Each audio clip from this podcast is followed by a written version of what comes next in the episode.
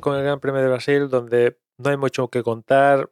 Otra victoria más de Verstappen, otro podio más de Norris y quizás donde ha estado la chicha ha sido en la lucha por esa tercera posición, donde finalmente ha ido a parar a un Fernando Alonso que ha vuelto al podium. Este fin de semana Aston Martin no sé qué han hecho exactamente porque también Stroll ha estado ahí, ahí arriba, finalmente ha sido quinto. Parecía el Aston Martin de principio de temporada. El caso es que Fernando ocupó esa tercera posición durante toda la carrera prácticamente y en el último segmento de la misma venía Pérez quitándole tiempo hasta que finalmente a falta de que 20 vueltas en torno a eso ya se puso en situación de DRS y lo intentó, lo intentó, lo intentó, lo intentó, no pudo hasta que finalmente en la penúltima vuelta, zasca.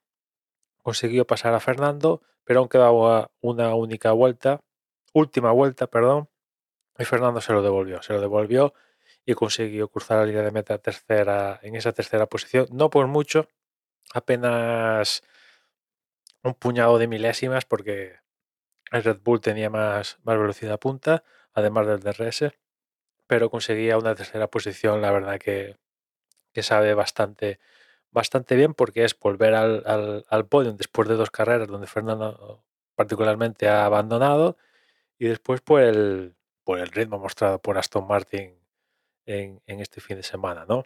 como decía antes, cuarto Pérez, quinto Stroll, sexto Carlos, séptimo Gasly, octavo Hamilton, noveno Sunoda y décimo Ocon.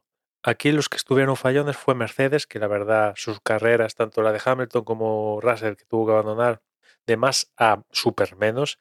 Hamilton ha sido octavo porque, porque, porque, no sé, por alguna razón consiguió amarrarse a los puntos, pero vamos, eh, súper, súper vulnerable e, en, esta carrera, ¿no? Y después, Ferrari.